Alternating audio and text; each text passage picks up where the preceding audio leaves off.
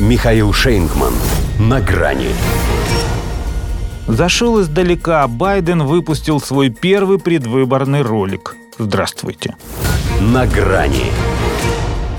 Ради нескольких строчек в газете. В принципе, все изначально понимали, для чего он поперся в такую даль. Хотя, учитывая, что он тогда все равно совершал европейский тур, не такой уж это был и крюк. Тем более для бешеной-то собаки. Но получилось смело, брутально и местами даже эпично. Это уже про его первый предвыборный видеоролик. Решили сразу зайти с козырей, напоминанием о поездке Джо Байдена в Киев. 40 часов на дорогу, из которых 9 с половиной на поезде, как тать под покровом ночи.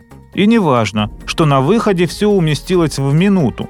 Больше там так и так говорить не о чем. Зато каждый тезис можно сразу в бронзу, ибо истинно – ведь правда же не поспоришь с тем, что впервые в современной истории очень значимый момент на мировой арене, к такому заходу неплохо было бы дать подложкой цирковой марш, американский президент поехал в зону военных действий, которая не контролируется Соединенными Штатами. Предшественникам-то его хватало мужества наведываться исключительно туда, где они побеждали. А этот честно признает, не тянут янки Украину. Заваливать оружием ее заваливают, но используют его укронацисты бесконтрольно. Визит верховного главнокомандующего контролировали, кстати, тоже не США, а русские, у которых они спросили дозволения. Поэтому сирены воздушной тревоги выли, когда двое мужчин шли по Киеву вместе, но распугать этот звук мог только окрестных голубей с воробьями, а мужчины точно знали, что по ним не прилетит.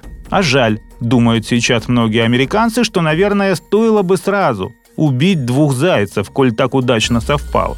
Теперь же тот, чьи уши особенно торчат, выставляет этот променад в качестве едва ли не основного доказательства своей 80-летней профпригодности. Хотя, если на то пошло, конгрессмены и сенаторы, что регулярно совершают сюда групповые экскурсии, гораздо пригодней, поскольку они, по крайней мере, не предупреждают о своих наездах в Москву. В общем, так себе получается профпригодность, если приходится посылать это престарелое существо за тысячи миль от управляемой им страны. 70% населения, которое считает, что дела у нее хуже некуда. Но я Джо Байден, и я одобряю это послание. Произносит он стандартную для агитационных клипов фразу. Еще бы он не одобрил, если в Киеве он явил тихую силу настоящего лидера. Для ее демонстрации, правда, больше бы подошел видеоряд его пребывания на острове Мауи. Там она была еще тише, ибо посапывала за столом во время траурной церемонии. Или кадры занятых мигрантами городов США, где эту силу и не слышно, и не видно. Но только здесь, посреди военной зоны, Джо Байден смог показать всему миру, из чего сделана Америка.